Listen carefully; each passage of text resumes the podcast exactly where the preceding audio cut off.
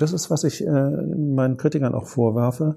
Wenn man diese Spannungsbögen nicht anzuerkennen bereit ist, dann kommen sie so äh, zu simplen Lösungen. Behinderung gibt es nicht, Abschaffung der Förderkategorien, Abschaffung der speziellen Einrichtungen, dann am Ende noch auch das wird propagiert, Abschaffung des Leistungsgedankens und dann werden sie vollkommen lebensuntüchtig und meines Erachtens schaden sie den Menschen mit Behinderung dadurch auch. 50 Minuten, Folge 3, Inklusion. Unser heutiger Gast ist Bernd Abeck. Er ist Professor für psychoanalytische Pädagogik und langjähriger Experte auf seinem Gebiet. Dies zeigt auch die Vielzahl der von ihm verfassten Bücher über Pädagogik, Erziehung, den Umgang mit Behinderung und Inklusion. Diesen Begriff sieht er allerdings kritisch. In einem Interview mit dem Spiegel bezeichnete er Inklusion als Paradiesmetapher. Die Realität von Behinderten sei aber wenig paradiesisch. Daher hält Professor Abeck einen ehrlichen Umgang mit den Problemen für wichtig. Niemand sei bösartig, wenn er einen Behinderten als Behinderten bezeichnet. Letztlich ging es um die Frage, wie wir mit der Unterschiedlichkeit von Menschen umgehen wollen und wie wir sie bewerten. Wir haben mit Bernd Abeck über die Umsetzung der UN-Behindertenrechtskonvention gesprochen, über den Unterschied zwischen Inklusion und Integration und über die Frage, wie mit Behinderung angemessen und würdevoll umgegangen werden kann. Herr Abeck, Sie sind bei uns Professor für psychoanalytische Pädagogik und Sie haben sich in Ihrer wissenschaftlichen Karriere auch schon äh, viel mit dem Thema auseinandergesetzt, worüber wir heute sprechen wollen. Äh, Sie haben auch wieder eine neue Veröffentlichung äh, gehabt, der Umgang mit Behinderung und davor Inklusion, eine Kritik. Darüber wollen wir heute ein bisschen sprechen, um mal direkt äh, zur Sache zu kommen. Werden Kinder ausgegrenzt, indem sie auf Sonderschulen geschickt werden? Ja, das ist eine interessante Frage, nicht? Also die ganze, die, die Frage der Inklusion, über die wir hier diskutieren, ist eine Frage, die eigentlich das Land schon lange beschäftigt. Äh, eigentlich schon seit dem Jahr 1994, da war der Name ein anderer, der, der Integration. Dort hieß es schon in der Kultusministerkonferenz, wenn eine gemeinsame Beschulung möglich und sinnvoll ist, soll diese vorgezogen werden. Und der Begriff der Inklusion, äh, äh den es äh, im angloamerikanischen auch schon lange gibt, ist mit der UN-Behindertenrechtskonvention äh, 2009 ratifiziert in die hiesige Diskussion eingegangen. Ob Integration und Inklusion etwas völlig anderes ist, äh, darüber wird man diskutieren müssen. Aber äh, das Rubum ist, und Sie sprechen es ja an, äh, und eine vielleicht etwas zu äh, konventionelle äh, Interpretation äh, der UN-Konvention, gemeinsame Beschulung ist das oberste Ziel oder auch ein zwingendes Ziel, das unumgänglich ist. Und äh, wenn Sie in dieser Logik bleiben und sagen, äh, und das ist manchmal noch verstärkt äh, äh, im Hinblick auf die äh, Kategorie der Menschenrechte, jeder Mensch hat ein Recht auf gemeinsame Beschulung. Das würde ich auch äh, nach der Rechtslage so vertreten. Aber der Besuch einer Sonderschule ist eine Menschenrechtsverletzung. Dann würde ich dem nun gar nicht folgen. Und es geht um viele Aspekte, juristische, pädagogische und so weiter. Äh, letztlich halte ich die Frage nach der gemeinsamen Beschulung und nach der Ausgrenzung für eine empirische und nicht eine moralische. Äh, und die empirische Frage heißt ja, wie geht es den Kindern? Wo, an welchem Ort? Äh, was empfinden sie? Wie fühlen sie sich? Und erst dann, wenn Sie einen Blick auf die Realität werfen, können Sie wirklich sagen, ist Sonderschule Ausgrenzung? Da müssten Menschen es ja so erleben. Oder ist Sonderschule ein Ort, in dem diejenigen Menschen sich zurechtfinden, die anderswo besonders ausgegrenzt werden? Mhm. Also ich kann ein Beispiel nennen, äh, der, äh, das die EPU in besonderem Maß betrifft, weil wir uns ja auch um die Frühförderung kümmern, äh, auch kümmern um Kinder, die schwierige Entwicklungsverläufe haben, neurotisch sind, persönlichkeitsgestört und ähnliches. Äh, diese Kinder nehmen äh, in der gemeinsamen Beschulung oft einen ziemlich schlechten Verlauf. Und zwar insofern, als sie empirisch belegt auch äh, am Rande der Klasse stehen, also ausgegrenzt gemobbt werden und für diese Kinder ist es manchmal ein Segen, wenn sie in eine kleine, überschaubare Einrichtung kommen, in denen ihnen es besser geht, mhm. letztlich. Und an der Stelle ist die Kategorie der Ausgrenzung eine, die zu kurz greift. Mhm. Man könnte auch äh, sagen, diese Frage wird an die, oft an die falschen Menschen gestellt. Naja, vielleicht auch nochmal im größeren Bogen. Also ich äh, unterstütze ja sehr die, die äh, Grundidee dieser UN-Behindertenrechtskonvention. Ich bin sehr dafür, dass es mehr gemeinsame Beschulung gibt, also auch weniger Sonderschulen.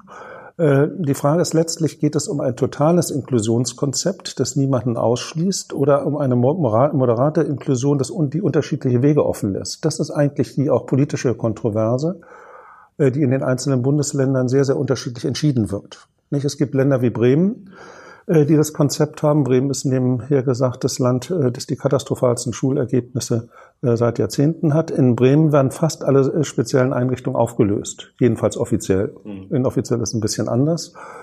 Und andere Länder bewegen sich wenig, wie Thüringen, und viele andere sind wiederum dazwischen. Ähm, Bayern zum Beispiel Baden-Württemberg, die die speziellen Einrichtungen aufrechterhalten, aber sich trotzdem um mehr Gemeinsamkeit bemühen. Und das halte ich für richtig. Mhm. Aber dann äh, bleiben wir doch vielleicht kurz nochmal bei diesen Begriffen, weil es wird ja ein bisschen äh, fast schon gegenübergestellt, Inklusion und Integration. Äh, was, was wird denn überhaupt verstanden und, unter äh, Inklusion und was ist der Unterschied zur Integration?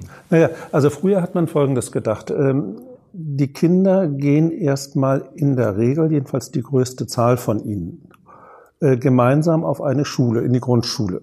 Das sind die Kinder, die Lernprobleme später kriegen, die Verhaltensauffälligkeiten, also Verhaltensstörungen nach ICD-10 später bekommen und die Sprachbeeinträchtigung haben. Bei denen zeigt es sich eigentlich allerdings manchmal früher. Äh, und im Laufe der Schulzeit werden sie auffällig. Also indem sie zum Beispiel die Lernbehinderten zurückbleiben. Nicht? Zwei Schuljahre zurück in der äh, kognitiven Entwicklung, also in der Leistungsentwicklung. Mhm.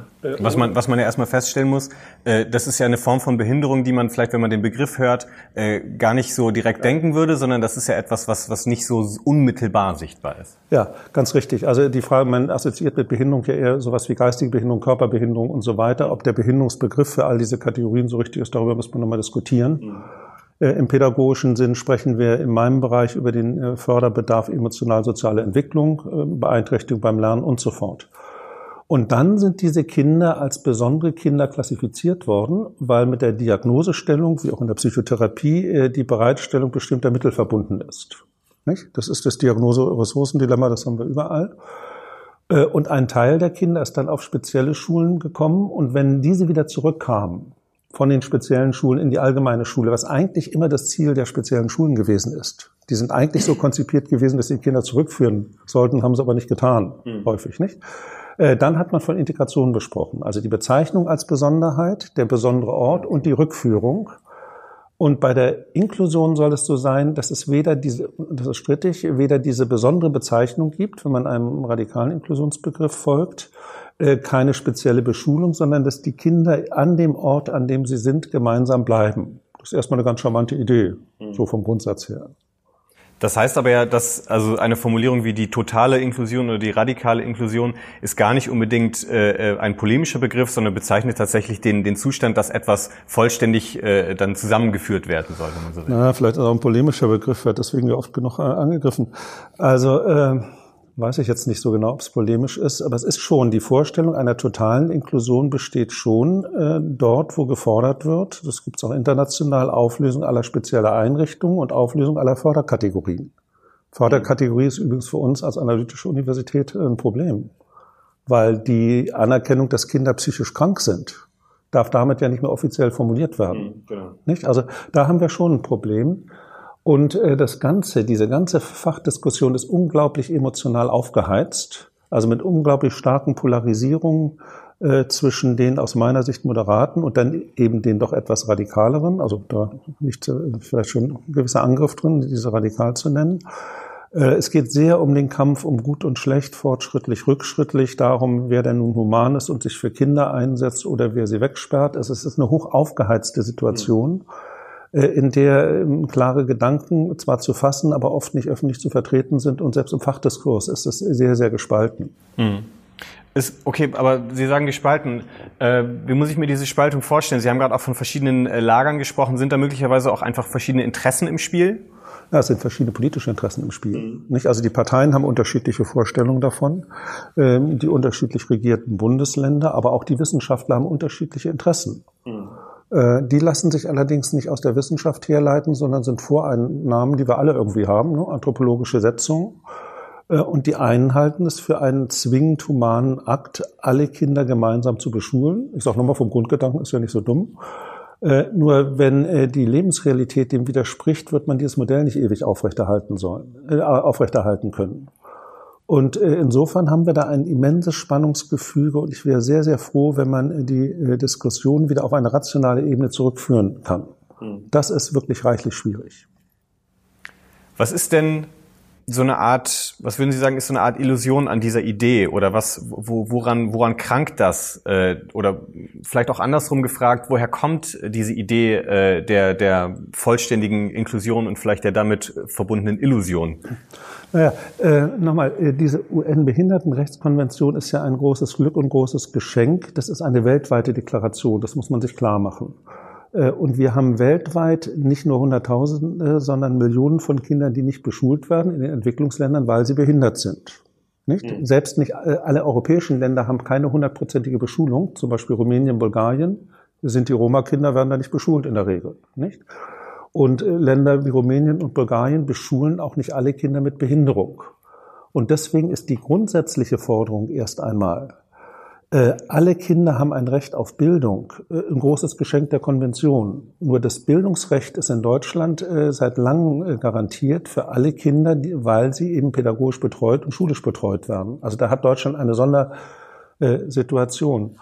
Aber der Impuls, also die Rechte von Menschen mit Behinderung zu stärken, für ein hohes Maß an Bildung zu sorgen, für ein hohes Maß an Förderung zu sorgen, äh, das ist natürlich zu unterstützen. Und auf diesem Weg wird manchmal übertrieben und nicht mehr differenziert und nicht mehr hingeguckt. Man könnte möglicherweise sagen, dass wir ähm, also auf einem anderen Niveau darüber sprechen in Deutschland und entsprechend uns auch andere Fragen stellen müssen und uns anderen Problemstellungen äh, stellen müssen. Trotzdem nochmal die Frage, ähm, ist da möglicherweise äh, irgendeine Form von Ideologisierung mit drin? Geht es da um, um eine Ideologisierung von Schulen möglicherweise auch? Äh, das geht um die Ideologisierung von Schulen, von Gesellschaft, von der Vorstellung, welche Gesellschaft wir haben wollen und welche möglich ist.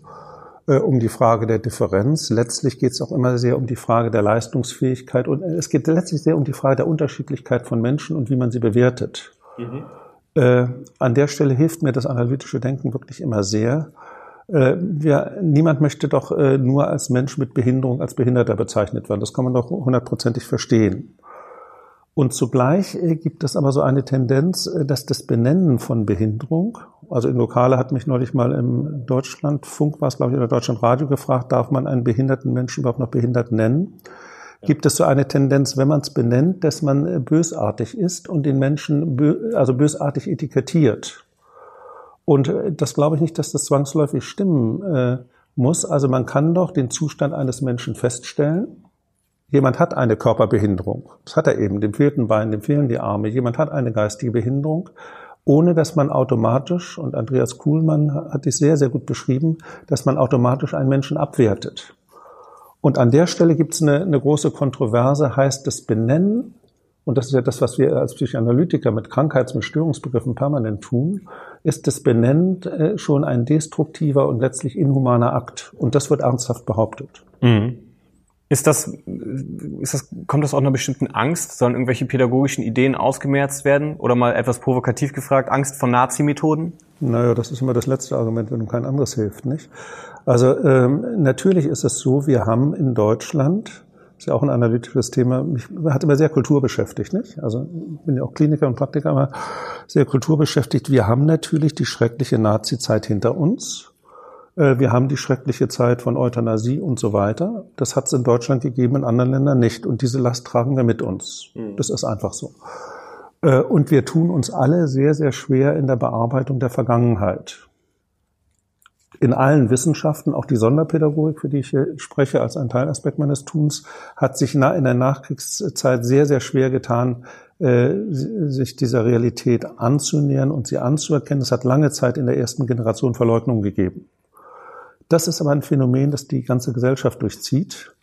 Äh, und Sie wissen vielleicht, wie lange es gedauert hat mit der Spaltung, äh, die wir hatten, was ja wirklich eine Spaltung gewesen, in zwei deutsche psychoanalytische Vereinigungen, also die DPV und die DPG nach dem Krieg, wie lange es gedauert hat, bis wir als Analytiker, die wir das ja eigentlich besser können sollten, weil wir mehr reflektieren können über uns, ähm, bis es zu einem wirklichen Dialog gekommen ist und einer wirklichen Versöhnung. Das hat begonnen mit den, es gab auch Vorarbeiten, aber mit den 1990er Jahren. Das heißt, die Bewältigung der Vergangenheit, die Bewältigung der Nazizeit ist was ganz, ganz Schwieriges in allen Wissenschaften. Das muss man anerkennen oder überhaupt in, der gesamten Kultur. Und mitunter kommt dann allerdings, und da bin ich schon ein bisschen ärgerlich, der Hinweis, wenn ihr denn dieses und jenes tut, dann seid ihr wohl irgendwie dann doch, Frau Schumann sagt, das mit den Nazis identifiziert, das finde ich unverschämt. Mhm. Das finde ich wirklich unverschämt zu sagen, äh, die Sonderschulen seien ein Produkt, Brigitte Schumann 2018, der Nazizeit, obwohl es die dort gegeben hat, in vielen anderen Ländern aber auch. Also an der Stelle bin ich schon so ein bisschen sensibel, aber äh, ich glaube, wir stehen vor einer bis heute schwer lösbaren Aufgabe, das schreckliche Vergangene, nun haben wir den Stalinismus auch noch gehabt, ist auch nicht so ganz leicht aufzuarbeiten, eine zweite Diktatur, aber nicht von gleichem Gewicht natürlich. Äh, das ist für, für die Menschen schwierig und für uns alle, man sieht es auch für die Analytiker, ist es nicht leicht. Hm. Insofern gibt es da sensible Punkte, nicht? Ja. Und dann gibt es vielleicht, äh, um auf Ihre Frage nochmal direkt einzugehen, so eine Tendenz, denn lösen wir uns von all dem, dann lösen wir uns von der ganzen Vergangenheit, dann fangen wir völlig neu an und dann gibt es so utopische Modelle der Nichtdifferenz zwischen Menschen. Hm. Behinderte gibt es nicht.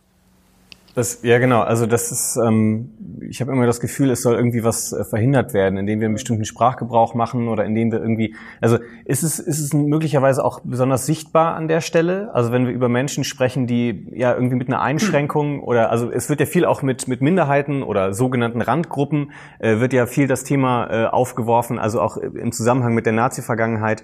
Aber ist das nicht vielleicht auch ähm, also ein Spezialfall, der vielleicht auch äh, ja noch nicht so viel thematisiert wurde, seit äh, die Nazi-Zeit vorbei ist? ist da gibt es da besonders was Besonderes ja, aufzuarbeiten? Aufgearbeitet worden ist es. Es gibt ja Versuche, dies aufzuarbeiten. Es gibt aber viele Lücken, das muss man auch sagen. Mhm. Ähm, aber es gibt natürlich auch Dinge, wo man rückwirkend aus der heutigen Sicht sagen muss, dass Menschen Gesellschaft sich schuldig gemacht haben. Also der Umgang mit Behinderten war nicht immer freundlich. Und wir haben Menschenbild gehabt äh, zu Behinderten, das doch eher, ich mache den Begriff nicht so sehr, aber an der Stelle stimmt's, defektorientiert war, also wo sehr viel mehr gesehen wurde, was nicht ging, als das, was ging. Mhm. Ich will Ihnen ein Beispiel sagen. Äh, lange Zeit sollten zwangsweise Menschen, die gehörgeschädigt sind, also gehörlos letztlich, nicht, in einer populären Formulierung, äh, die Lautsprache lernen, die menschliche Lautsprache, was äußerst schwierig ist, weil wenn sie es nicht hören, äh, nicht über Mundbewegungen. Und diese Menschen sind damit nicht gut zurechtgekommen. Die meisten nicht. Heute ist es etwas anders, weil es äh, Cochlea-Implant gibt, äh, operative Eingriffe. Und die Gebärdensprache, also die eigentlich genuine Sprache der äh, gehörlosen Menschen, ist unterdrückt worden oder als eigenständige Sprache nicht anerkannt. Und das haben wir erst in den letzten Jahrzehnten gehabt. Gebärdensprache als vollständig anerkannte Sprache gehörloser Menschen eigenen Rechtes. Was übrigens im Inklusionsthema interessant ist. Wenn man dies anerkennt, schließen sich die Gehörlosen zu eigenen Gruppierungen zusammen die sich von der Gesellschaft separieren. Aber mhm. sie sind dort glücklich. Nicht? Ja, ja, klar. Und die Zwangsanpassung an das Lautsprachmodell und die Integration in dem ist zum Beispiel für diese Gruppe relativ destruktiv. Mhm. Weil sie mit der Sprache, äh, das ist analytisch interessant wiederum, äh, weil sie mit der Sprache emotional nichts anfangen können, weil es eine rein technische Hilfssprache ist. Mhm. Ja, weil sie haben ja gar keinen, sie können ja gar, keinen, gar keine Beziehung, gar keinen Bezug dazu aufbauen, weil sie es ja selber nicht Nee, nee, Sie können äußerlich sprechen, ich möchte ein Bier, aber Sie können nicht modulieren, was bedeutet das? Ja. Ich finde dich nett, was bedeutet das? Mhm. Also da sind Menschen, das gibt's schon, auch behindert gemacht worden. Und da, aus der heutigen Sicht, äh, nicht der Aufklärung, äh, sind das unschöne Dinge gewesen. Mhm. Die hat's wirklich gegeben. Ich würde gerne noch ähm, bei dieser, ein bisschen bei Sprache und Begriffen bleiben. Ähm, vielleicht schauen wir die Sache mal andersrum an. Äh, hilft das überhaupt von, von behindert und normal zu sprechen? Also da ist ja, also was heißt normal? Ist ja normal als Hilfsbegriff an der Stelle natürlich nur, aber hilft es überhaupt davon zu sprechen? Weil da, also es steckt doch eine Diskriminierung da drin. Ist das eine, die man in Kauf nehmen muss oder ist das eine Sache der Perspektive? Ich glaube, es ist komplizierter. Also äh, zum einen gibt es doch Menschen, die behindert sind oder leicht behindert äh, für die diese Behinderung, wenn man sie mal objektiv von außen sieht, nicht sonderlich äh, lebensrelevant ist. Mal angenommen, Ihre linke Hand funktioniert nicht, mhm. nicht, weil sie so ein Klumpen ist, werden Sie doch durch alle normalen Schulen sonst was gehen, sonst wo Karriere machen können, es wird Sie nicht sehr beeinträchtigen. Also es gibt ja viele Dinge, wo es wirklich Funktionseinschränkungen gibt, die für den Menschen nicht relevant sind. Mhm. Und dann gibt es viele Dinge, wo man sagen muss, man muss anerkennen, dass die Menschen anders sind. Also auch Menschen mit geistiger Behinderung fördern, aber der wird nicht zum Abitur kommen. Das muss man anerkennen. Aber da geht es, glaube ich, mehr darum, die Entwicklungspotenziale auszuschöpfen und für diese Menschen Lebensräume zu finden, in denen sie glücklich sein können. Und es gibt aber natürlich auch, das muss man sich klar machen, Behinderungen, die mit sehr viel Leid verbunden sind. Nehmen wir mal seelische Erkrankungen. Nehmen wir mal die Einschränkungen bei schwer Körperbehinderten in der Bewegung. Nicht?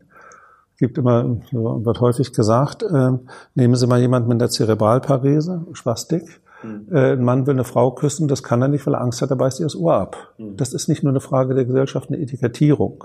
Ja. Oder Andreas Kuhlmann, den ich sehr, sehr schätze, der ein Buch geschrieben hat am Rande der Normalität, war ein Philosoph und Journalist, schrieb auch in der Frankfurter, stark körperbehindert, der sagt, er hatte ewig dran, sehr, sehr im Leben dran gelitten, dass er kein Instrument spielen kann wegen seiner Spastik. Und er wäre so musikalisch und hätte sich so sehr gewünscht. Das ist nicht eine Frage der gesellschaftlichen Etikettierung, sondern der Einschränkung, die mit der Behinderung mitgegeben ist. Und insofern muss man mehr gucken, geht es mehr um Adaptation an gesellschaftliche Bedingungen, geht es mehr um Veränderung eines Zustandes, aber es gibt auch viele Zustände, äh, die man so nicht gutheißen kann. Zum Beispiel, dass ein Mensch lernbeeinträchtigt ist und ihm nicht geholfen wird, dies zu überwinden, was ja möglich wäre. Mhm. Äh, dass ein Kind stark verhaltensgestört ist und so eine massive Sprachbehinderung im Leben mit sich mitzuschleppen, ist auch nicht gerade angenehm. Also da gibt es Veränderungsnotwendigkeiten und die muss man benennen. Und dann ist man natürlich schon bei irgendeinem Konzept von Normalität und wünschenswert und nicht wünschenswert. Das klingt für mich aber auch ein bisschen danach, äh, als würden, würde nicht so richtig Dialog geführt werden mit diesen Menschen, als würde eher über sie gesprochen und als würde eine Idee von Diskriminierung auch ein bisschen isoliert von, von der Lebensrealität äh, dieser Menschen, klingt auch jetzt so kategoriell, aber von Menschen, die eben die ein oder andere Einschränkung haben, äh, als würde dieser, der Diskurs so ein bisschen davon äh, abgekoppelt stattfinden. Das ist unterschiedlich, nicht? Also es gibt ja Behindertenverbände, äh, die sich sehr stark und sehr gut artikulieren können. Nicht? Die haben bestimmte Intentionen. Äh, für die gilt vielleicht auch wirklich das, was sie fordern. Sie brauchen nur eine äußere Assistenz. Das berichtete mir neulich jemand aus einer UN-Konvention. Da stehen hochintellektuelle Körperbehinderte, hochintellektuelle differenzierte Leute, die ihre Rede halten. Die haben Servicepersonen, die ihnen den Laptop bedienen und das Glas Wasser reichen, wenn sie nicht so. Die brauchen nur Äußerliches. Aber es gibt natürlich auch viele Menschen, wo man schon ihrer Frage, ihrer Frage folgen kann, werden die überhaupt gehört? Und nimmt man richtig wahr, was die eigentlich wollen? Und die wollen sehr, sehr unterschiedliches. Das ist es eben nicht. Und das ist auch Sinn und Teil dieser Konvention. Die Menschen mit Behinderung sollen selbst entscheiden, wie sie leben wollen, was aber auch heißt, dass sie unterschiedliche Lebensformen zur Verfügung gestellt bekommen müssen. Mhm. Auch in der Schule. Wenn es die unterschiedlichen Formen nicht mehr gibt, können sie sich nicht mehr entscheiden. Ja, logisch. Und die Eltern auch nicht was übrigens dem Grundgesetz widerspräche.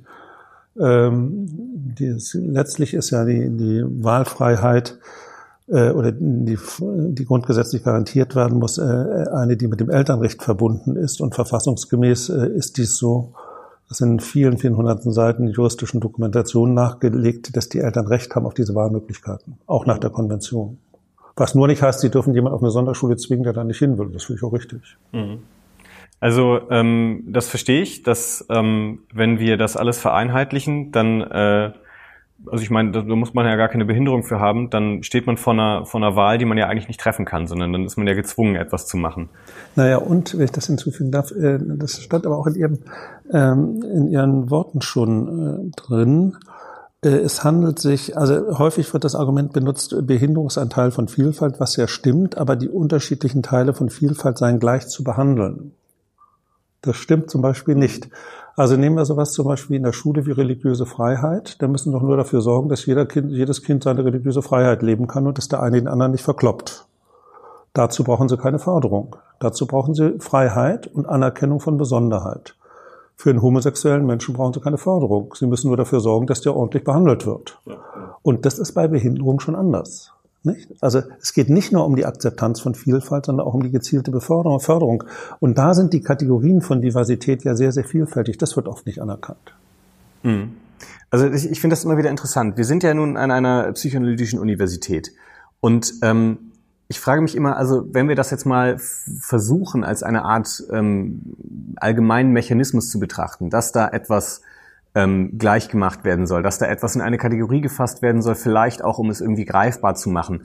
Äh, was, wozu dient das denn möglicherweise? Ist das nicht irgendwie so ein, so ein, so ein programmatisches äh, Verleugnen von etwas? Ja, das würde ich so sehen. Also äh, ich, äh, soweit ich meine analytischen Kollegen und Psychoanalytiker kenne, sind diese gegenüber dieser Gleichmacherei, wie Sie es nennen, sehr skeptisch. Man kann ja den ganzen Inklusionsgedanken auch anders auffassen. Nicht? Man kann auch sagen, wir bleiben bei den Behindertenkategorien. Wir sorgen dafür, dass die Kinder mehr gemeinsam eine Schule besuchen. Wir fördern sie ordentlich. Diese Möglichkeit gäbe es ja auch. Mhm. Es gibt ja nicht nur eine. Aber äh, das reiht sich schon ein in viele grundlegende gesellschaftliche Fragen, auch zum Beispiel, wie ist es mit der Leistung und der Leistungsdifferenz und der Leistungsbewertung von Menschen? Hm. Bin froh, dass ich an der EPU bin, ehrlich gesagt. Äh, wir haben hier nicht die ewigen Diskussionen, die ich aus der Humboldt-Universität kenne. Ist das eigentlich gerecht, dass der eine studiert oder nicht? Hm. Wenn Sie lange drüber nachdenken, ist vielleicht nicht gerecht, weil mancher hat nicht die Chance gehabt. Ja. Hm? Kann sein. Äh, gleichzeitig glaube ich nicht, dass es so wahnsinnig hilft, wenn Sie ständig mit dieser Frage äh, beschweren. Und auch an der Stelle Bildungsgerechtigkeit ist es sehr, sehr kompliziert. Und was zum Teil mitschwingt mit dem Inklusionsdiskurs, ist äh, letztlich die Gedanke Aufgabe der Leistungsdifferenzierung. Alle Leistungen sollen gleich bewertet werden. Hm. Das finde ich auch charmant. Nicht? Man bewertet die Leistung eines geistig behinderten Menschen. Man erkennt ihn an. Mhm. Nicht? Das ist auch eine Leistung, das ist eine die Leistung, erbracht wird. Das ist eine Le Leistung, die der wirklich bringt. Ja. Gleichzeitig werden Sie aber auch sagen, der Zahnarzt, der ewig daneben bohrt, den erkennen wir nicht an wie einer, der ihm ordentlich die Zähne macht. Der Torwart, der sämtliche Bälle im Profifußball äh, durch die Beine rutschen lässt, wird nicht so hoch bewertet. Also wir haben ja trotzdem Bewertung von besser und schlechter, von guten Referaten im Seminar und schlechten. Und wenn Sie zu einer solchen generellen, und das ist sehr wohl in, in, in eine Tendenz in dem Inklusionsdiskurs auch, wenn Sie zu einer generellen Nivellierung kommen von Leistung und nicht anerkennen können, dass jeder Mensch äh, die, das gleiche Recht und die gleiche Würde hat, also die gleiche Recht auf Anerkennung. Hm. Der geistig Behinderte, der etwas äh, nicht? oder ähm, der Handwerker, der unglaublich wichtige gesellschaftliche Arbeiten vollzieht, ähm, wir brauchen auch einen positiven Begriff von Ungleichheit, der das Besondere und das äh, Grandiose auch wirklich lobt. Mhm. Nicht? Und das geht leicht unter mhm. dabei. Und das ist ein Spannungsbogen. Und ich finde immer, was ich immer so toll finde an Freud, äh, ohne ihn übermäßig zu idealisieren, dass Freud das wahnsinnig gut hingekriegt hat, zu sagen, wir haben ein riesiges Kontinuum bei Menschen im Erleben und Verhalten. Äh, bei dem Gesundesten steckt immer was Krankes und Pathologisches drin. Mhm. Wir alle haben was Pathologisches in uns, sonst können wir die Kranken ja nicht verstehen. Ne? Wenn wir nicht alle ein bisschen neurotisch wären, können wir ja Analytiker sein. Äh, aber letztendlich wird man schon eine Unterscheidung zwischen krank und gesund machen. Mhm. Schwere Depression ist was anderes als leichte Verstimmtheit. Nicht? Eine manische Erkrankung ist was anderes, als man ist ein bisschen übermäßig fröhlich. Ja, also Freud hat sehr, sehr gut den Spannungsbogen von menschlicher Nähe, von Anerkennung des Besonderen hingekriegt bei klaren Kategorien der Differenz. Und ich glaube, diesen Spannungsbogen aufrechtzuerhalten, das fällt in der Gesellschaft heute manchmal schwer, zumindest äh, auch Leuten, die relativ tonangebend sind. Ja, genau. Also das hätte ich nämlich jetzt auch nochmal nachgefragt. Was, warum, warum fällt uns das so unglaublich schwer? Weil also ich, man kriegt es ja überall mit. Ist also es wird ja beispielsweise auch ähm, in der Diskussion um Gleichstellung, um diesen Begriff auch äh, zu nennen, ähm, wird ja immer die Unterscheidung gemacht zwischen, also Dinge gleich machen, also alles ist irgendwie äh, eingeebnet sozusagen und eben gleiche Voraussetzungen schaffen, sodass jeder die gleichen Möglichkeiten hat. Also ich meine, wir sprechen auch über äh, Sachen wie soziale Mobilität, ja, ja. gleiche Bildungschancen äh, als Arbeiterkind, als Akademikerkind, was ja auch ein, ein gar nicht so kleines Problem ist in unserer Gesellschaft in Deutschland. Ähm, Übrigens in jeder, nicht? Die soziale Selektivität des Schulsystems gilt für jedes Land. Ja, also ich Überall. wollte nur, ich, ich ja, aber hab, Problem ist trotzdem. Ich kenne mich an der Stelle in Deutschland so ein bisschen aus, deswegen ich wollte jetzt nicht äh, Behauptungen über andere Länder anstellen. Äh, also ist mit Sicherheit auch ein, ein, ein gesellschaftliches äh, Ding.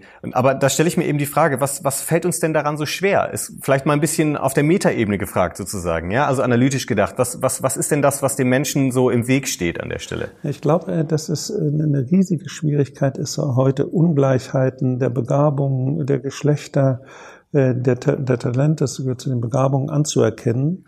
Äh, auch in der Vorstellung, äh, wir müssen, wir werden alle oder wir könnten alle gleiche Positionen einnehmen, wenn wir hinreichend gute äußere Bedingungen haben. Das ist genau die Frage, die Sie nennen. Heißt Chancengleichheit, jeder hat die gleichen Ausgangschancen und wird nach seinen individuellen Bedürfnissen gefördert? Oder muss das Ergebnis gleich sein? Mhm. Und bei der Ergebnisgleichheit äh, entstehen natürlich neue Ungerechtigkeiten, weil die Ergebnisgleichheit produziert wird, indem manche Eingangskriterien nicht mehr berücksichtigt werden, zum Beispiel unterschiedliche Leistungsfähigkeit. Dazu weiß ich auch keine, keine richtige Lösung. Mhm. Also wenn Sie bestimmte Quoten haben, werden die Quoten erfüllt und dann fallen wieder andere Kriterien. Und das ist ein riesiges Spannungsfeld. Aber ich glaube, im Kern äh, ist das Problem heute, äh, äh ich habe jetzt gerade ein Buch herausgegeben äh, zur Gender-Thematik in der Pädagogik, Unterschiede anzuerkennen, auch zwischen den Geschlechtern, bei all dem, was sich sozial wandelt. Unterschiede Behinderung, Nichtbehinderung, Unterschiede in den Begabungen, äh, das fällt zurzeit relativ schwer. Hm. Sie sagen zurzeit. Warum fällt das zurzeit besonders schwer? Ja, vielleicht weil, weil neue Fragen aufgeworfen werden oder auch neue Fragen entstehen, die wir früher nicht so hatten und die früher, kann man doch vielleicht sagen, eher unter den Teppich gekehrt wurden. Mhm. Also nehmen Sie mal. Ähm, äh, das heißt, also wenn ich das richtig verstehe, wir haben jetzt auch die Möglichkeit, die Fragen zu stellen. Natürlich. Okay. die, Fra mhm. nein, die Fragen stellen sich einfach äh, zum Beispiel bei der Öffnung der Bildungsgänge mhm. oder der Öffnung der Gesellschaft zu allen möglichen, stellen sich Fragen, die wir früher nicht gehabt haben. Nicht? Also Frage der Homosexualität, wenn es verboten war, haben wir manche Fragen uns einfach nicht ja. gestellt. Aber wir hatten in den 50er Jahren Abiturientenquoten von drei Prozent. Als ich Abitur gemacht habe, 69 waren es 10 bis 12, heute in Hamburg über 60. Hamburg ist führend. Über 60 Prozent äh, der Schüler hat Abitur. Und wenn wir solche hohen, und bei uns war es einfach, wirklich einfach, äh, auch in meiner Generation, äh, da haben sie mit dem Abitur viel geschafft, konnten sie studieren, hatten sie relativ gute Perspektiven, weil ja auch wenige studiert haben. Klar, nicht so viel Konkurrenz. Nein, weil, nein, natürlich, wir haben die Konkurrenz nicht so gehabt, ja. weil die Konkurrenz vorher stattgefunden hat, zum Teil vielleicht ungerecht sozial vermittelt. Ich glaube, in meiner Schulzeit spielte das nicht mehr so eine Rolle. Äh, zum Teil aber auch, weil die Konkurrenzkämpfe früher war. Und heute gehen natürlich diese ganzen Konkurrenzkämpfe ins spätere Leben ein. Das sind erwachsene Menschen, äh, die sich darüber beklagen. Nur man kann nicht beides haben. Eine Öffnung der Bildung in ganz unterschiedliche Richtungen und dann keine Konkurrenz mehr. Und das zeigt das Leben. Und das finde ich manchmal ein bisschen tragisch, wenn äh, viele Abiturienten denken, mit dem Abitur haben sie etwas sehr, sehr Wertvolles in der Hand mhm. und sie dann feststellen müssen, dass sie in der Lebensrealität damit relativ wenig anfangen können. Mhm. Ich erinnere mich das selbst noch, ich bin durchaus ein bisschen jünger als Sie. Oh Gott Dank, äh, freuen sich drüber. ich erinnere mich selbst noch, wie, wie ähm, als ich zur Schule gegangen bin, wie da das noch hochgehalten wurde, so von wegen ja Abitur. Und das ist ja schon was Besonderes und irgendwie selbst, wenn man nicht ganz guten Schnitt hat und sowas. Und ich meine, äh, ich habe ja dann auch Psychologie studiert und habe dann auch schnell gemerkt, ja gut, wenn man jetzt nicht einen Schnitt von 1,0, 1,2 irgendwas in dem Bereich hat, dann zählt das quasi gar nichts. Ja, also ja, ja. insofern zu meiner Zeit war in, in Hamburg, wo ich studiert habe, äh, Psychologie noch ohne Numerus Clausus. Hm. Psychologie ohne, oh, nicht ja. schlecht. Das war damals noch, also in meiner Zeit, damals in den alten Zeiten erzählt, sie konnten fast jedes Fach studieren und mussten sich nur einschreiben. Da waren sie unglaublich frei, aber es waren eben noch relativ wenig Studenten. Ja, gibt's heute nur noch an der EPU, also vielleicht auch noch an anderen Unis, aber bei uns gibt's noch ohne NC. Wir waren jetzt bei so einem, haben wir ein bisschen versucht, den Blick zu öffnen mich interessiert noch, ich habe das von Ihnen gelesen an einer Stelle, Sie haben mal gesagt, dass äh, wenn wir bestimmte Begriffe austauschen oder wenn wir, ich sage mal vielleicht treffender, bestimmte Realitäten nicht benennen, dass dann auch die pädagogische Arbeit darunter leidet. Wie muss ich mir das denn vorstellen? Das muss genauso wie in der Psychotherapie, nicht? Also wobei wir natürlich als Analytiker Wahrscheinlich, weil es unser Gebiet ist, aufgeklärt. Also ich fange mal mit der Analyse an. Das ist ja, eine Analyse ist ja auch widersprüchlich. Mhm. Äh, wenn Sie jetzt einen Patienten behandeln, gehen Sie nach dem freien Assoziationsprinzip vor. Das heißt, der Patient soll so frei sagen, was ihm einfällt. Aber Sie sollen es ja nicht bewerten, nicht kategorisieren und erstmal sehen, was entsteht. Was empfinden Sie? Wo, nicht, äh, gar nicht so sehr, wo gehört's hin? Weil konventionell wird man sofort sagen, man kann die oder jene Kategorie. Also wir nähern uns sehr, sehr frei und wir haben dann aber auch als Analytiker, und das ist ein Spannungsbogen, einen immens differenzierten Kategorienapparat, was denn nun eigentlich los sein kann. Projektive Identifizierung, Übertragung und so weiter. Und wenn man jetzt Lehrerinnen und Lehrern äh, Kategorien der Förderung wegnimmt, und das sind nicht nur die oberen Etikettierungen äh, emotional-sozialer Förderbedarf, was ja noch relativ wenig sagt. Indem wir sagen, jemand ist psychisch krank, äh, sagen wir auch noch relativ wenig. Wir wissen nur, dass er nicht zum Hals-, Nasen-, Ohrenarzt soll. Aber das ist ja eine grobe Kategorie. Aber wenn Sie, ich nenne auch gleich ein Beispiel, wenn Sie diese ähm, Begrifflichkeiten wegnehmen, werden die Lehrerinnen und Lehrer hilflos vor ihrer Aufgabe stehen. Ich nehme, sage Ihnen ein Beispiel, das hat auch mit der EPU zu tun. Ähm, es gab mal ein Projekt des ehemaligen Präsidenten Jürgen Körner mit Rebecca Friedmann zusammen, das Denkzeittraining, sozialkognitives Training für dissoziale und delinquente Jugendliche. Frau Friedmann sagt, und Jürgen Körner wird es genauso tun, am Anfang haben sie gedacht, die Kinder haben, sind äh, zum Groß, die Jugendlichen, äh, nicht auch die jugendlichen Intensivtäter, zum großen Teil psychisch gesund, 20 Prozent nicht. Und am Anfang des Trainings stand die Idee, das sozialkognitive Training wird viel bewirken, was es auch tun kann. Die Beziehung steht hinten an. Heute wissen wir, dass es umgekehrt ist. Die Beziehung in dem Prozess ist sehr, sehr bedeutend. Mhm. Und wir wissen, dass 80 Prozent der jugendlichen Intensivtäter eine massive psychische Problematik haben. Jetzt stellen Sie sich mal einen so schwerer gestörten Menschen in der Schule vor Und stellen Sie sich mal vor, Sie haben nicht mehr Kategorien wie Projektion, Spaltung. Sie haben nicht mehr die Vorstellung, der könnte traumatisiert sein. Sie haben nicht mehr die Vorstellung von Persönlichkeitsstörung, auch als Lehrer in einer speziellen Einrichtung. Dann müssen Sie all dieses aus den unmittelbaren Emotionen regeln. Mhm. Wenn Sie noch nicht mal mehr Übertragungsbegriff haben, wie sollen das eigentlich machen? Mhm. Da kommen schwer, Sie, schwer zu strukturieren. Ist überhaupt nicht Stelle. zu strukturieren, ja.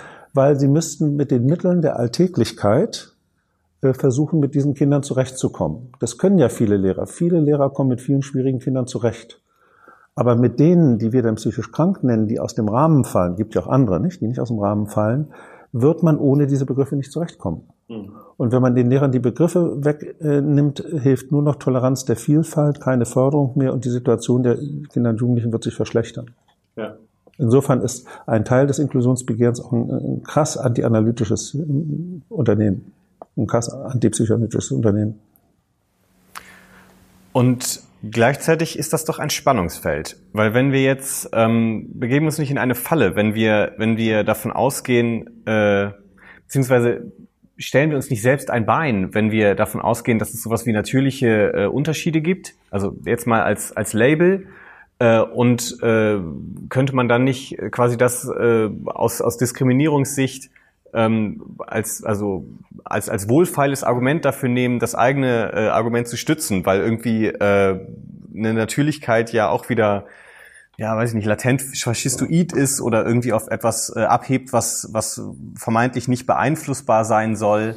Na, das mit den Faschistoiden weiß ich nicht so sehr an der Stelle, aber äh, natürlich, äh, wo sich das Denken doch sehr gewandelt hat, äh, ist, dass wir auch in der äh, Special Education diese früheren Kategorien von biologischer Verursachung nicht mehr haben. Und zwar von nur biologischer. Der Geistige hat es im Kopf, geistig Behinderte. Nicht? Der ja. Körperbehinderte hat es im Körper, hat er ja auch.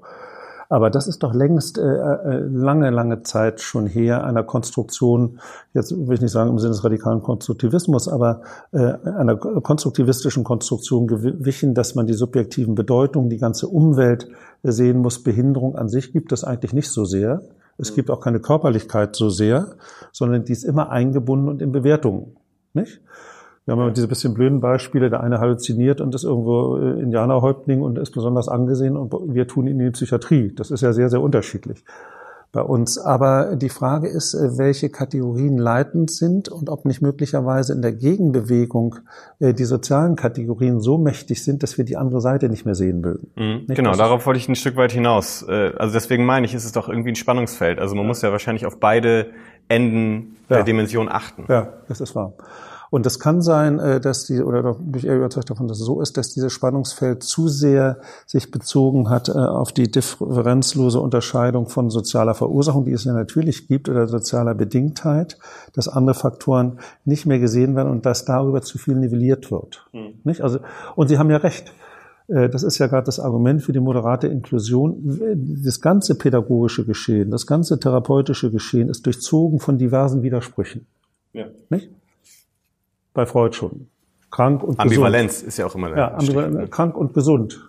Ja. Und trotzdem sind wir alle krank irgendwo. Bisschen mhm. jedenfalls. Behindert, nicht behindert.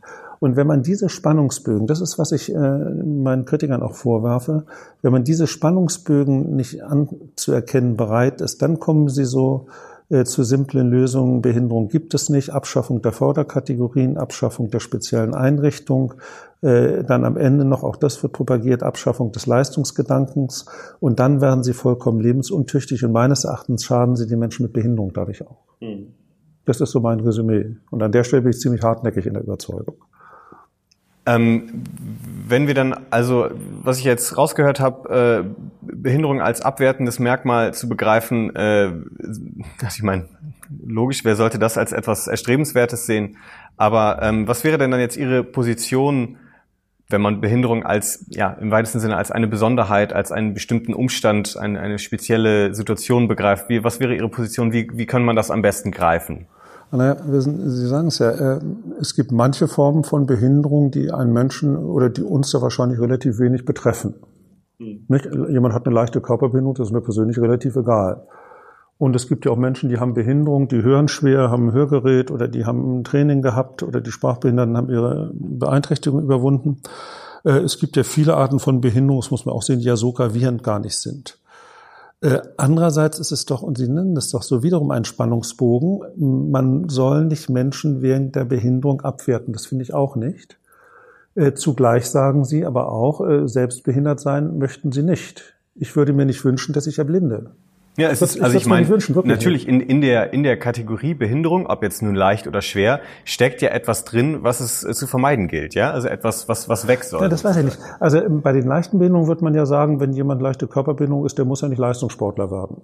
Muss er ja nicht. Nicht? Der kann sich ein anderes Gebiet suchen. Der hat ja, okay. andere Talente. Also natürlich, ich wollte nur darauf hinaus, äh, er hat aber eben auch nicht die Möglichkeit, Leistungssportler zu werden. Ja. Und es ist eben deswegen ja auch der Begriff, ja. Also es geht ja, ja. darum, dass das schon etwas an sich Negatives ist.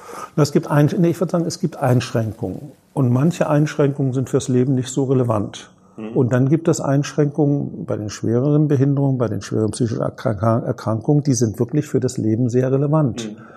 Und an der Stelle würde man sagen, äh, wird wahrscheinlich jeder Mensch sagen, und die Eltern tun es ja auch, die meisten Eltern sagen, es ist mir egal, ob Junge oder Mädchen, Hauptsache nicht behindert. Es wünschen sich kein Elternpaar ein schwer behindertes Kind. Mhm. Nicht? Weiß gar nicht, ob das so gut ist. Also wir haben ja heute sehr wenig Kinder mit dem Down-Syndrom, weil die Kinder abgetrieben werden. Weiß gar nicht, ob das so gut ist. Es gibt manche Eltern, die sagen, dann nehmen wir das Kind auch, wenn es Down-Syndrom hat. Faktisch in der Gesellschaft ist anders. Aber nochmal, wir wünschen uns eigentlich nicht äh, behindert zu sein in schwerer Weise und das führt natürlich zu einer gewissen inneren Distanz äh, zu diesem Zustand. Spannungsbogen, den wir nicht auflösen können, trotzdem soll man den behinderten Menschen nicht abwerten. Mhm. Aber dann ist ja wahrscheinlich äh, die Idee, die ich gerade hatte, dass das etwas an sich Negatives ist, vielleicht auch eine, eine problematische Perspektive, die man ein bisschen ja nicht unbedingt auflösen kann, aber vielleicht die Spannung besser aushalten kann, indem man eben davon ausgeht, dass ich sage mal, eine bestimmte Varianz existiert, eine bestimmte Variation im Leben passiert. Und ähm, da sind wir dann wieder damit, dann ist das wieder äh, stärker in der Nähe von anderen äh, psychischen ja. oder Verhaltensmerkmalen, die man so haben kann. So, mit der Frage konnte ich jetzt nicht antworten. Also, mir, mir, geht es nur darum, mir geht es nur darum, ähm, also man, dass man sensibel, äh, kontextsensibel sozusagen ja, gucken ja. muss, womit hat man es zu tun und irgendwie, es gibt Behinderungen, die schränken einen zwar ein, aber es gibt vielleicht auch andere Dinge im Leben, die einen einschränken, ohne dass ja. es eine Behinderung ist. Also, weiß ich nicht, Armut kann ja auch, ist ja nun auch sehr einschränkend. Äh, und da ist das eben, äh, da, da müssen wir vielleicht ein bisschen, äh, wenn wir da hinkommen wollen, diese Spannung auszuhalten, da auch ein bisschen mehr das als, als solches benennen und dann als solches auch integrieren, also ne, um mal den Begriff ja. zu benutzen, in unsere eigene Wahrnehmung, in unser, ja. eigene, unser eigenes alltägliches Leben, wie wir so ran, da an alles rangehen. Okay, gut, dass wir uns an der Stelle einig sind. Dann möchte ich Sie aber noch ein zweites Mal zitieren. Sie sagten mal, was tut man Menschen an, wenn man sie nicht mit Begriffen bezeichnen darf, von denen sie genau wissen, dass sie ihrer Realität entsprechen? Das ist schön, das habe ich mir mal ausgedacht. Was tut man diesen Menschen denn damit an? Äh, Uwe Schiemang schreibt das auch, Soziologe aus Bremen. Ähm, das ist da, wir hatten noch dieses Rubrum, Behinderung gibt es nicht, nicht? Oder äh, man soll diese ganzen Behinderungsbegriffe weglassen. Jetzt begegnet man aber einem Menschen, der doch eine massive Beeinträchtigung hat. Geistig behinderte Menschen sind auch nicht blöd, die wissen doch, dass sie kognitiv langsamer sind. Der Körperbehinderte weiß, dass er körperbehindert ist, weil er im Rollstuhl sitzt. Der psychisch Kranke weiß, dass er äh, psychisch krank ist. Und wenn es jetzt so Verrenkungen gibt, so zu tun, als gäbe es das alles nicht, als nehme man es nicht wahr, als würde man, man das nicht auch mit irgendeiner Bedeutung versehen, ich glaube, dass man Menschen mit Behinderung damit ziemlich nerven kann weil man so tut, dass ihr Zustand nicht so wäre, wie er wirklich ist und wie sie wissen, dass er ist, und weil man irgendwie versucht, aus der Geschichte rauszukommen auf eine Weise, die nicht geht. Mhm. Ich zitiere gern auch im Analytischen immer meinen Kollegen Peter Kastner, der auch ein Lehranalytiker der DPG war, der sagte, bei den meisten äh, oder bei vielen Menschen, die wir behandeln analytisch, Kranken, äh, ist gar nicht so sehr das Problem, dass die nicht wüssten, welches Problem sie haben. Also der hochnarzisstische Mensch weiß, dass er narzisstisch ist, der Depressive weiß, dass er depressiv ist, sondern dass man sich nicht traut, darüber zu sprechen. Nicht? Und dass man so tut, als wäre das gar nicht. Das gilt bei Behinderung meines Erachtens auch. Wenn es denn vorhanden ist, sollte man doch eher sagen, es ist wirklich so, ich sehe, dass das so ist, ich weiß es, und dann lassen wir uns beide mal gucken, was machen wir damit. Mhm. Und dieses sich wegducken, wir haben keine Kategorien mehr, wir bezeichnen die Leute nicht mehr, das halte ich für lebensfremd. Ja. Weil diejenigen, die es gern wollen, sind sie nämlich wieder politisch unkorrekt, werden vermutlich auch, wenn sie Männer sind, keine geistig behinderte Frau heiraten. Mhm. Vermutlich nicht. Nicht? Die Professoren der geistig behinderten Pädagogik sind auch nicht mit geistig behinderten befreundet. So. Äh, das sind Widersprüche, nicht? Da muss man gar nicht äh, über andere lachen. Wahrscheinlich ist jeder Mensch so. Aber man muss diese Spannungsbögen aushalten, nicht so tun, als gäbe es sie nicht. Ja, genau. Also man könnte quasi sagen, da ist etwas in der Welt und wir ähm, bringen es nicht aus der Welt heraus, indem wir es nicht benennen, sondern wir tun gut daran, es zu benennen.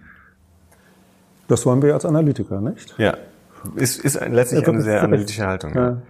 Dann, ähm, wir nähern uns mit großen Schritten dem Ende unseres Gesprächs, aber lassen Sie uns doch noch einen Ausblick äh, versuchen. Wenn wir jetzt mal ein bisschen politisch denken. Was müsste aus Ihrer Sicht passieren, um die Situation zu verbessern? Muss sie überhaupt verbessert werden? Doch, das denke ich schon. Also äh, natürlich muss die Situation verbessert werden. Äh, wir haben äh, im Hinblick auf die gemeinsame Beschulung, Inklusion in Deutschland viel mehr Sonder... Na, es stimmt nicht ganz, aber traditionell wird behauptet, wir hätten mehr Sonderschulen als alle anderen Länder. Das stimmt in der Tendenz auch. Es gibt aber auch andere Länder, die auch ganz gut mit Sonderschulen besetzt sind. Also der Weg zu mehr Gemeinsamkeit, zu weniger speziellen Einrichtungen, den halte ich für richtig es sollte weniger spezielle Einrichtungen geben. Äh, sehr in Frage stellen kann man, ob man so viele Schulen für Lernbehinderte braucht. Lernbeeinträchtigte gibt es in anderen Ländern auch nicht. Muss man erst mal gucken, was dort mit den Kindern passiert. Und wir haben natürlich einen immensen Fortschritt in vielen Wissenschaften, äh, der dazu dienen kann, dass Kinder besser gefördert werden können. Wir wissen doch auch zum Beispiel heute über psychisch Kranke sehr viel mehr als zu Freudzeiten. Wir wissen, was Persönlichkeitsstörungen sind. Wir haben andere Konzepte dafür. Äh, und insofern, auch das steht in der Konvention, ist die dringende Aufgabe, die Qualität der Förderung zu verbessern. Auch für Kinder, die verhaltensgestört sind, äh, Verhaltensprobleme haben, massiver Art psychisch krank sind. Also die, eine bessere Förderung ist das Ziel, mehr Gemeinsamkeit ist das Ziel, mehr Möglichkeiten natürlich für Menschen mit Behinderung äh, an der Gesellschaft zu partizipieren. Ich nenne Ihnen ein Beispiel. Auch das tritt, trifft auf Grenzen. Da ist viel zu tun war kürzlich in Saarbrücken äh, mit einer ganz netten im Rollstuhl sitzenden Behindertenbeauftragten des Landes, glaube ich. Die sagt, es ist für sie auch scheiße, wirklich. Sie wohnt auf dem Land. Wenn sie ins Theater will, zu einer Politveranstaltung und der Fahrdienst kommt nicht, kann sie da nicht hin. Mhm. Wenn es keinen Fahrstuhl gibt, kann sie wie im Hamburger Rathaus, äh, nicht, aus bautechnischen Gründen, können sie nicht an der Plenarsitzung teilnehmen. Da gibt es viele Einschränkungen und viele Verbesserungsmöglichkeiten. Das ist ganz sicher so. Was ja nicht heißt, dass wir zu einer Ideologisierung in dem äh, Inklusionsdiskurs äh, neigen sollten. Aber natürlich gibt es real ganz viele Verbesserungsnotwendigkeiten. Und äh, wenn wir das mal äh, konkret auf dieses Benennungsverbot, äh, das sogenannte, ich glaube, den Begriff haben Sie auch mal genannt, ähm, beziehen, um das in eine etwas analytische Richtung äh, zu schieben, äh, wie könnte es gelingen, da eine, eine ausgewogene Haltung hinzukriegen? An. Zum einen ist es ja so, wenn Sie unterschiedliche Bundesländer äh, gucken, ich habe eine sehr große Untersuchung hier in Berlin gemacht, Berliner Anfangsstudie inklusive Schule, äh, dass die Lehrer im Laufe der Zeit des inklusiven Modellversuches immer wieder mehr dazu zurückkommen, zu sagen, wir müssen eine klare personenbezogene Diagnose haben und wissen, was mit den Kindern los ist, was ja nicht heißt, dass wir nicht wissen müssen, was in der Schule los ist, nicht? In den Beziehungen zu anderen Kindern, zur Didaktik. Äh, und äh, das geht, glaube ich, nur, wenn man den Spannungsbogen aushält, von dem ich vorhin sprach, dass man anerkennt die Besonderheit, ohne dass man immer gleich im Kopf hat, dass die Anerkennung von Besonderheit Entwertung der Person bedeutet. Mhm. Man muss benennen können, was ein Problem ist. Ich finde wiederum äh, nicht, dass ich die Analyse so sehr idealisieren würde, aber die Analytiker, glaube ich, können das ganz gut, dass sie Dinge klar benennen und dass sie doch mit Wertungen relativ vorsichtig sind. Mhm. Zumindest reflektieren wir sehr darüber. Und das finde ich vorbildhaft auch für pädagogische Felder. Und deswegen finde ich immer, dass man mit dem analytischen Denken an all diesen Differenzfragen, die ich jetzt genannt habe, und es gibt viele andere mehr, äh, wahnsinnig viel im pädagogischen Diskurs anfangen hm. kann. Davon bin ich eine feste Überzeugung. Das gilt auch für viele andere Bereiche der Kultur.